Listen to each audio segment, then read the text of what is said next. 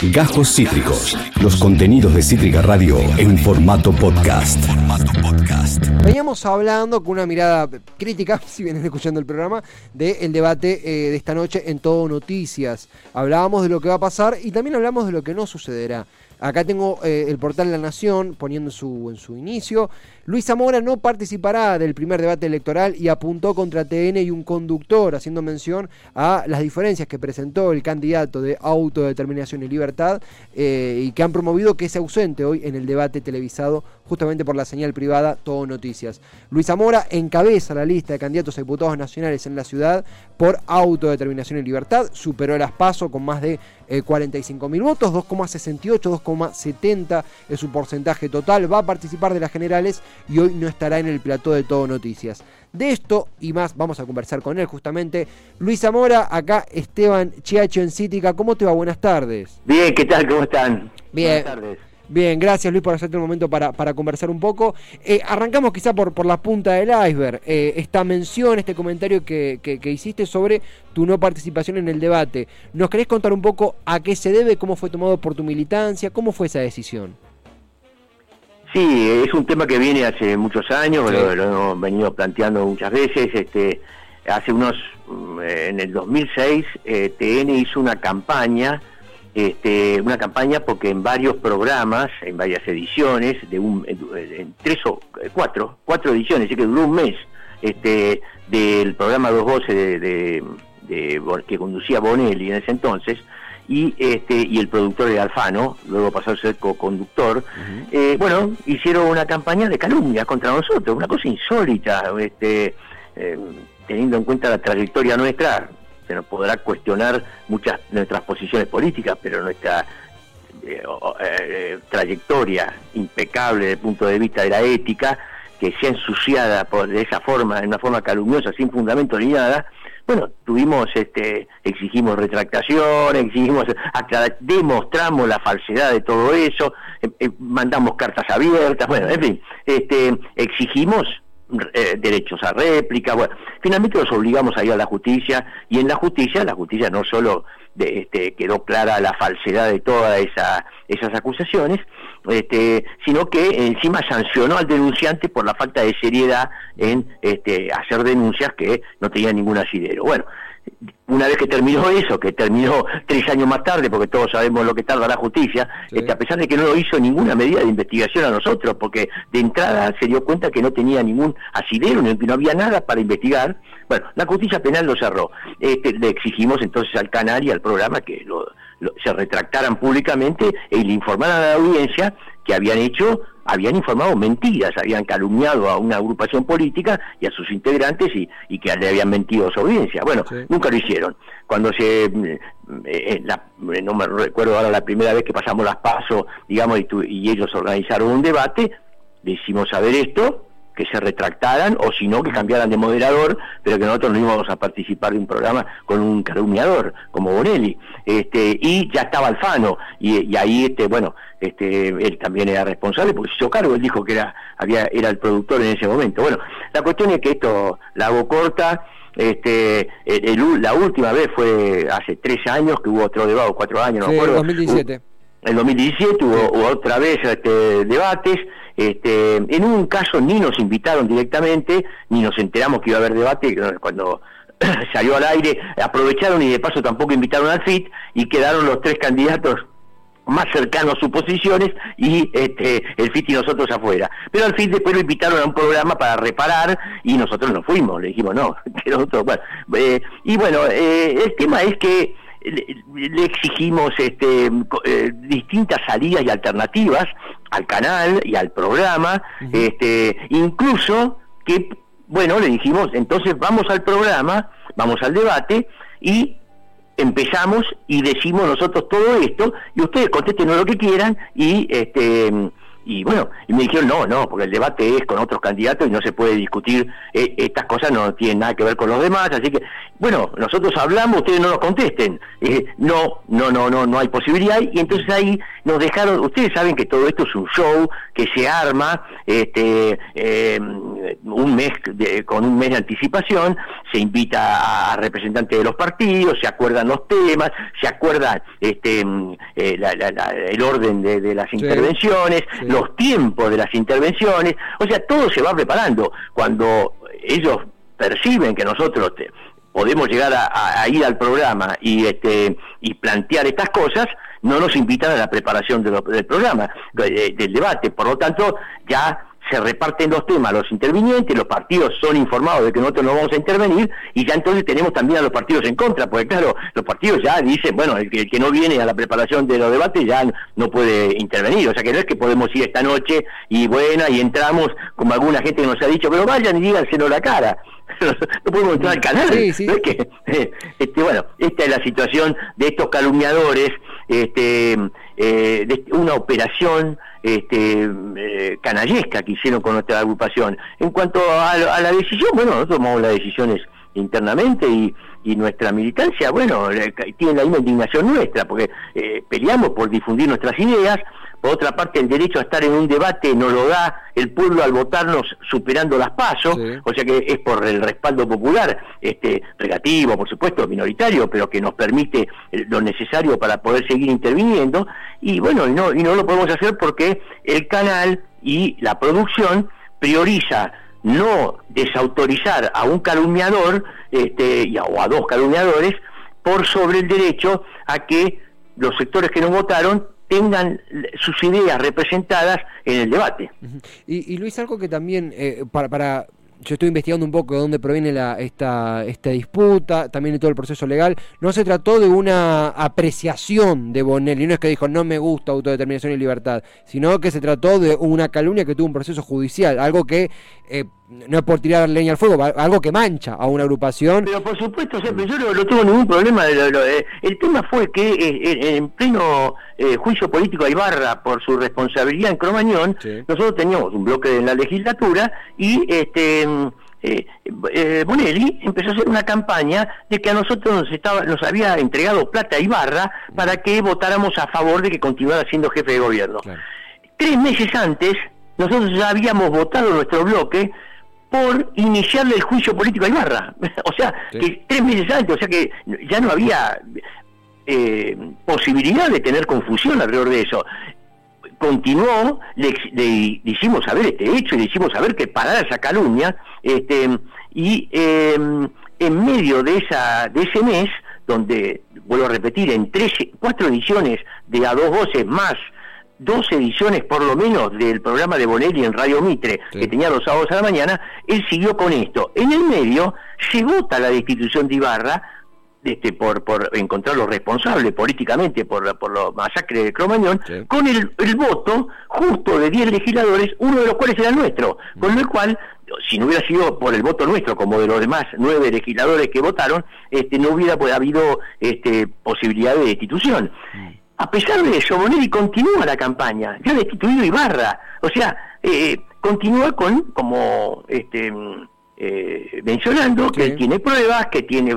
este Yo había estado en el programa, me había sorprendido, porque a mí me invita al programa unos días, antes de empezar con estas operaciones, y me tira el tema, en yo creí que iba a ir a hablar del de tema nacional, de que yo como una entrevista, que yo no pregunto nunca de qué, me van a preguntar, este y fui, bueno, y ahí me, me tira esto que habría rumores, que yo, se lo desmiento todos, y además le pido las pruebas, ¿de qué saca esto? Yo, yo he chequeado la información, dígame la información, dígala públicamente. Bueno, eh, un chanta completo, este, yo no sé de dónde, por qué fue la operación, nunca pudimos saberlo, este, quién financió eso, quién lo impulsó, a favor de quién era, este, no era el grupo Clarín, porque mm, otros periodistas de Clarín eh, eh, opinaron públicamente en desacuerdo con eso, así que es evidente que no era la empresa de conjunto, pero bueno, nunca supimos este, a quién estaba beneficiando Bonelli con esa calumnia. No, por eso no era, por supuesto que nosotros, ¿cómo no vamos a aceptar que se tengan posiciones políticas diferentes a las nuestras mm. si una parte importante del pueblo las tiene y, y tienen todo el derecho a tenerle, cualquier periodista, eh, pero eso está fuera de discusión. No, se Lo que estamos, eh, lo que estamos a ver, hemos ido a un montón de programas donde claramente desde la empresa dueña de, de, esos programas hasta los periodistas tienen posiciones que con las cuales nosotros no compartimos poco o nada, pero vamos, eso es parte del debate. No, no, esto es una... Eh, eh, tiene que ver con una calumnia, por eso decimos, este, cuando hay una difamación que además no fue dicha al azar, fue sostenida en el tiempo y a pesar de las refutaciones. Nosotros fuimos a la puerta de Clarín a repartir miles y miles de cartas abiertas. Yo escribí una carta abierta de, desautorizando completamente y dando todas las pruebas. Todos los periodistas de Clarín las tienen. Fuimos a TEA, fuimos a, la Escuela de, Comunicación, fuimos a la, a la UBA, a, la Licenciatura de Ciencia de la Comunicación, eh, a Página 12, a todos los medios que pudimos, a La Nación, a donde pudimos que podía haber interés en, demostrar que eso no era periodismo, eso no tiene nada que ver con periodismo, este, eso son operaciones por parte de operadores, y bueno, hasta ahí llegamos, porque nuestras fuerzas, por otra parte, este, bueno, este, por supuesto que después pasa el tiempo y cuando uno va a un programa no va a estar hablando de estas cosas. No, aprovecha para hablar de los problemas de la población, mm. los problemas del pueblo y las soluciones que tenemos como agrupación. Ahora estoy agradezco mucho esta posibilidad de poder mm. aclararlo porque, por supuesto, cuando hay un debate así, y bueno, un montón de gente nos escribe diciendo, pero ¿y por qué no están? ¿Y por qué? Y vayan, sorpréndanlos y díganle en la cara igual. Este, no se puede entrar a la empresa no que uno va ahí a la calle Lima y dice, buena, vengo al debate, pero usted no te invitaba al debate.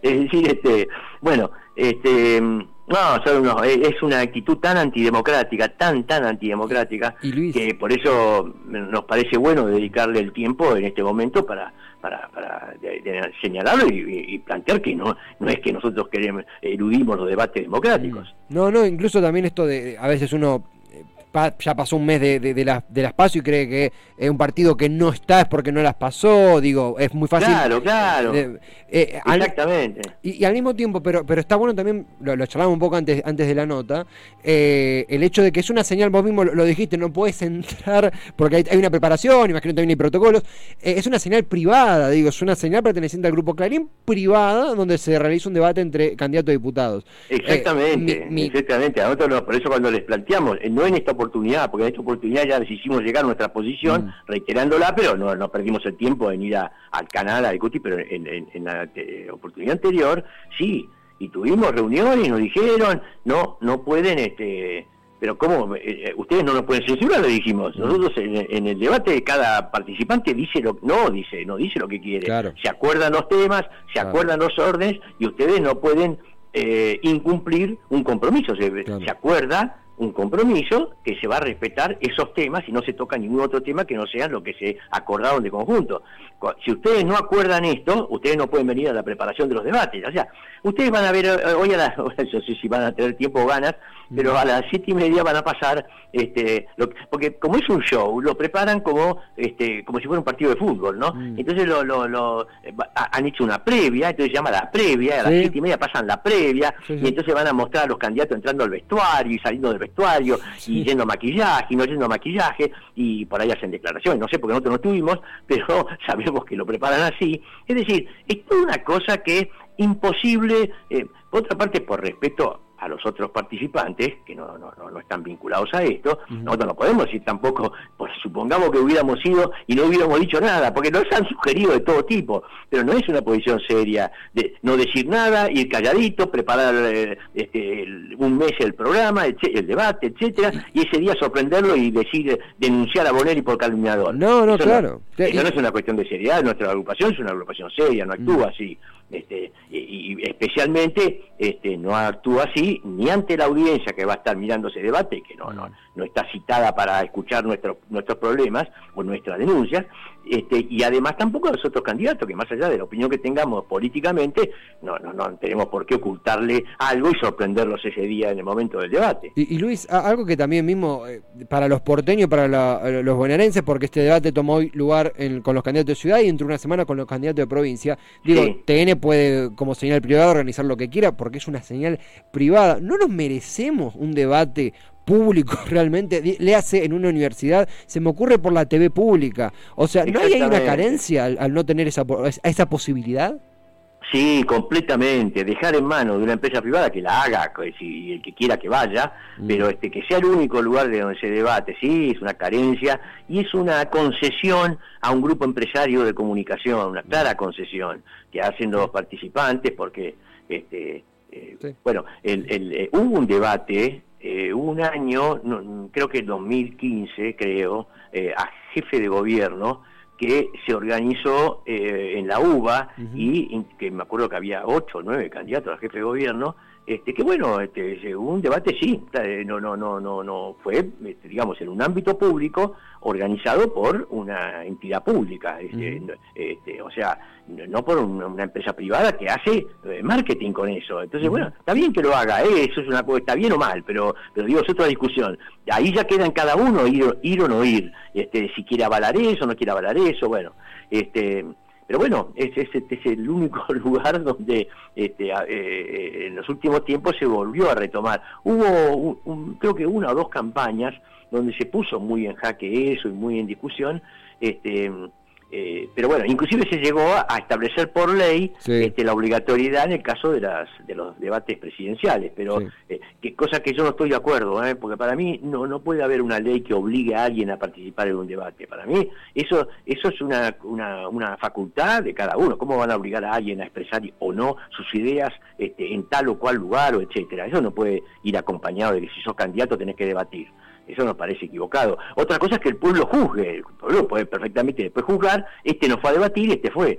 ¿Por qué todo esto que me parece que está alrededor de... Porque no son, este, son expresiones democráticas, más bien son expresiones...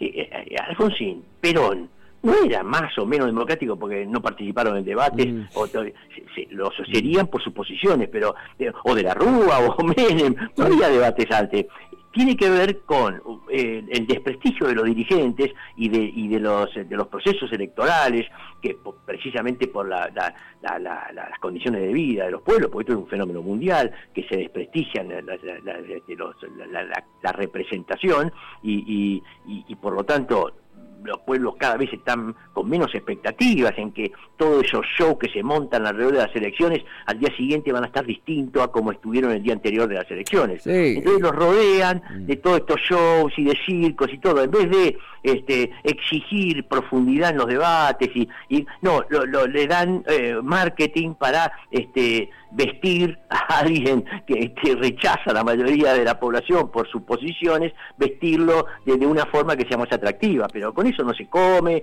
ni mejora el salario, ni, se consigue eh, laburo. Incluso en la, ciencia política, el estudio que hace de los eh, debates presidenciales, el impacto es muy menor en cuanto a, los indecisos, es, muy muy pequeño, de hecho es, está muy sobredimensionado el, lo, el debate en lo político y está muy maximizado en lo especulativo, en lo mediático, digo, pasa acá, pasa en Estados Unidos, digo, eh, yo disfruto ver, ver el debate presidencial, pero no, no me gusta que sea una señal privada, creo que nos quita un montón de posibilidades, eh, mismo con todas las chances que tenemos, todos los lugares donde podemos realizarlo. Luis, eh, eh, un momento como para, para ir cerrando, pero preguntarte también por fuera de, de, esto que esto va a pasar y Sí, sí, hoy en día si uno pregunta, eh, ¿vos te acordás que dijo tal o cual en tal debate? Nadie se acuerda de lo que decía, de, lo de, que dijo tal o cual en un debate, y esto también pasará, pero este, otra cosa es lo que dijo un candidato en la campaña, eso sí, uno lo recuerda, pero no porque lo haya dicho en tal o cual debate, que, que se han preparado para golpe de efecto, frases preparadas, coacheados, como se dice, es decir, con libretos aprendidos de memoria, cuando diga esto contesta por acá, bueno, es decir, cosa distinta a, los programas y a las posiciones que uno va repitiendo a lo largo de, una campaña que no tiene nada que ver con esto. Pero bueno, adelante. Sí, sí, no, no, simplemente, obviamente con perspectiva ya lo, a la campaña electoral, digo, hay una, una hegemonía pro en la ciudad de Buenos Aires, la, la si bien ha, perdido algunos puntos, la actuación del Frente de Todos fue, fue flojita, muy floja en la Ciudad de Buenos Aires, hay un crecimiento de el ala en mi opinión, más llamada liberal, digo, Javier Milei, hubo una buena performance del FIT, hubo una buena performance de autodeterminación y libertad. ¿Dónde ves a, justamente a tu frente, al frente que, que integrás en las siguientes comicios y en los eh, dos años que quedan de, eh, del periodo de la reta y lo que pasará en 2023, que aún es un misterio? ¿Cómo imaginas la interacción con los agentes políticos que se mantienen o que nacen en la ciudad de Buenos Aires a partir de lo que sucede en noviembre? Un poquito, bueno, tiene particularidad Ciudad de Buenos Aires, pero hay un fenómeno nacional este, y global, ¿no? Mundial también, y lo que hablábamos recién, de, de desprestigio en las fuerzas que tradicionalmente los pueblos han en las cuales han depositado expectativas. Esto se da en Estados Unidos, se da en Brasil y se da en Europa y se da eh, y también en Argentina. Empiezan como a, deshilacharse, ¿no? A perder este, respaldos y votos. Todavía es un proceso embrionario y eso empieza a buscar, eso que se va perdiendo, empieza a buscar hacia un lado y hacia el otro. Entonces, eh, porque mm, al contrario que se dice que este, Argentina se derechiza, no, Argentina no se está derechizando. el, pueblo está cada vez desconfiando más de, las identidades que tenía, el proceso que viene hace años, pero se va agudizando, mm. y empieza a buscar alternativas, que se polariza, no se derechiza. Empieza a buscar hacia un polo, empieza a buscar hacia el otro. Mm. Embrionariamente lo está expresando posiciones más reaccionarias, más, más eh, liberales, como dijo, decía ese viejo, esa vieja consigna, este cerdo burgués, tu libertad es mi hambre, este, mm. bueno, esas posiciones en nombre de la libertad en realidad es la libertad para el 2% y el hambre para el 80%, ¿no? Mm. Las posiciones de los experts y los Mirei. Bueno, pero también hay una búsqueda hacia posiciones más democráticas, más eh, eh, eh, incluso hacia, hacia la izquierda. Eso hace que, que, el FIT ha hecho una buena elección en el orden nacional, con mm. algunos lugares este, más, eh, más acentuada todavía. Este, nosotros pudimos pasar las pasos prácticamente sin campaña, pero no porque no hicimos campaña, sino con muy pocas posiciones, posibilidades de difundir. este, mucha gente ni sabía que nos habíamos presentado y se entera al partir de las pasos. Bueno, eso indica que hay una búsqueda embrionaria, muy, muy embrionaria y relativa, pero hacia los dos este, polos, a partir de que hay un desprestigio de las fuerzas tradicionales, es decir, y a las cuales se las vota tradicionales son las que venía recogiendo los últimos 10, 15, 20 años, ¿no? No hablemos de hace 40 años. La identidad peronista se perdió, por ejemplo. Ya no hay un voto que, o sea, mayoritariamente quien vota al frente de todo lo votó contra Macri. Es decir, hay que sacar a Macri, no por una identidad peronista, ya no se vota, mi viejo es peronista, mi abuelo es peronista, mi bisabuelo es peronista, yo voto al peronismo y ni pregunto qué candidato hay. Eh, voto al peronismo porque mi eso, eso eh, se, se perdió completamente. Entonces ahora este, y el radicalismo ni hablemos, porque eso fue, nunca hubo una identidad muy, muy sólida, y después del voto Alfonsín, que fue más Alfonsín que al radicalismo, mm. eso también se perdió. Bueno, o sea que hoy en día está suelto todo, y se vota, estoy más o menos bien, te voto, estoy mal, no te voto. Eh, hoy se, se, vota muy vinculado a las condiciones de vida, o quiero castigar a alguien, o quiero impedir que tal gane. Entonces hay mucho voto al frente de todo para que no vuelva al macrismo, este, hay mucho voto al macrismo para castigar al frente de todos, especialmente en las pasos sería un fenómeno muy interesante, mm. nuevo a mi modo de ver, pero que muestra este fenómeno de, de, crisis del pueblo con los de arriba, que es que eh, una parte importante que votó al frente de todos no quiso volver a votarlo, pero en vez de ir a votar a alguien para castigarlo, o no votó o votó en blanco o impugnó. Y, hubo un millón cuatrocientos mil votos en blanco impugnados que dijo yo no te voy a votar de nuevo, pero tampoco voy a votar al otro que destruyó a la Argentina eh, eh, no hace 40 años, sino hace 40 días. Eh, Así que bueno, este, ese fenómeno que ven, bueno, dentro de eso estamos peleando mucho para tratar de difundir nuestras posiciones, basta de dirigentes, basta, a ver si podemos lograr organizar una sociedad que se, se, se, se funde sobre la base de que no elegimos quien nos dirija, elegimos a quien queremos dirigir. Es decir, un pueblo que le dice, te, doy un mandato, hace esto, estoy de acuerdo con lo que propones, bueno, hacelo, pero si no lo haces te revoco el mandato, porque yo dirijo, no vos. Es decir, ir a, mecanismos de democracia, donde que eso implica eh, hacia un delegado en la escuela, a un dirigente sindical en el sindicato, decirle, vos no sos mi dirigente, vos sos mi dirigido. Bueno, y también a funcionarios en el gobierno. Bueno, peleamos mucho porque mm. no puede ser que después de la expresión de las pasos que hubo, y redondeo con esto, este de malestar mayoritario del pueblo, de distintas formas lo expresó, y el gobierno se reúne con el Fondo Monetario y le dice, vamos a acordar, vamos a pagar la deuda, díganos cómo, etcétera, etcétera, bajen un poquito la tasa de interés, se reúne con los empresarios, le dice proyectos hidrocarburíferos para seguir con el fracking, este, con, eh, con los este, sojeros le da eh, el proyecto agroindustrial para los próximos 20 años, es decir, a, los banqueros le da la LELIC, están ganando fortunas con los mm. intereses, y al pueblo le aumenta el salario mínimo.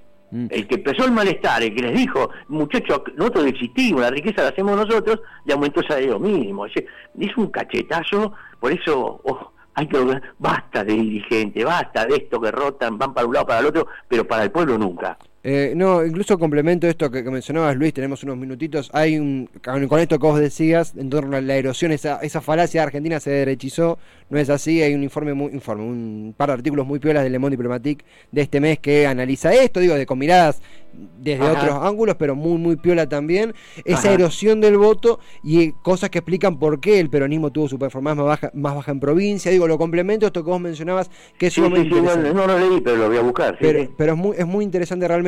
Obviamente, hay, a ver, hay un montón de puertas abiertas que te invito a continuar charlando en futuras entrevistas porque esto justo salió la coyuntura del debate y pudimos abrir cancha hacia temas mucho más profundos. En el mientras tanto, agradecerte el tiempo, la claridad y eh, te comprometo con, con, todo respeto a seguir conversando porque está, muy interesante. Con mucho gusto, muchas gracias eh, por este diálogo. Por favor, Luis, un abrazo grande, muchas gracias. Chao, un eh. abrazo, buenas tardes, chao, chao. Luis Zamora, candidato a diputado nacional por autodeterminación y libertad. Afortunadamente, amén de la coyuntura del debate de hoy, pudimos abrir cancha hacia temas sumamente interesantes. Esto que él mencionaba, y cierro con esto de eh, no dirigido, basta dirigentes, dirijamos a una parte sin que haya esa verticalidad. Es algo que él dice hace un montón de tiempo, me parece sumamente interesante para ayornar a la democracia, algo que acá decimos constantemente. Democracia, si no la ayornamos, termina siendo petrificada y aparece un melee para buscar romperla en pedazos. Entonces es una materia prima súper piola para laburar. Eh, obvio que en una entrevista eh, nos, queda, nos queda corto, pero, pero, pero pudimos centrarnos, abrir esas puertas y sobre todo entender por qué hoy no va a participar eh, del debate Luis Zamora y por qué tenemos un debate de candidatos a diputados en una señal privada una señal privada y no en una señal pública, en un estudio de televisión y no en una universidad. Eso es una vergüenza. Es una vergüenza, y, ya cierro con este tema, es una vergüenza que, esté sucediendo esto en el 2021 con tantos avances que hayamos tenido en esa materia. Lo dijo Luis Zamora, digo, eh, una persona que, representa a una rama de izquierda. Sorprende que no lo diga gente que, por ejemplo, laburó codo a codo con la ley de medios. Digo, hay cosas que no terminan de cerrar y está piola poder conversarlas, problematizarlas acá en, todas las tormentas juntas y en donde sea. No quería eh, eh, robarme yo ese, ese protagonismo, pero en, donde sea es piola hacerlo. Acabas de escuchar Cajos Cítricos. Encontrá los contenidos de Cítrica Radio en formato podcast en Spotify, YouTube o en nuestra página web.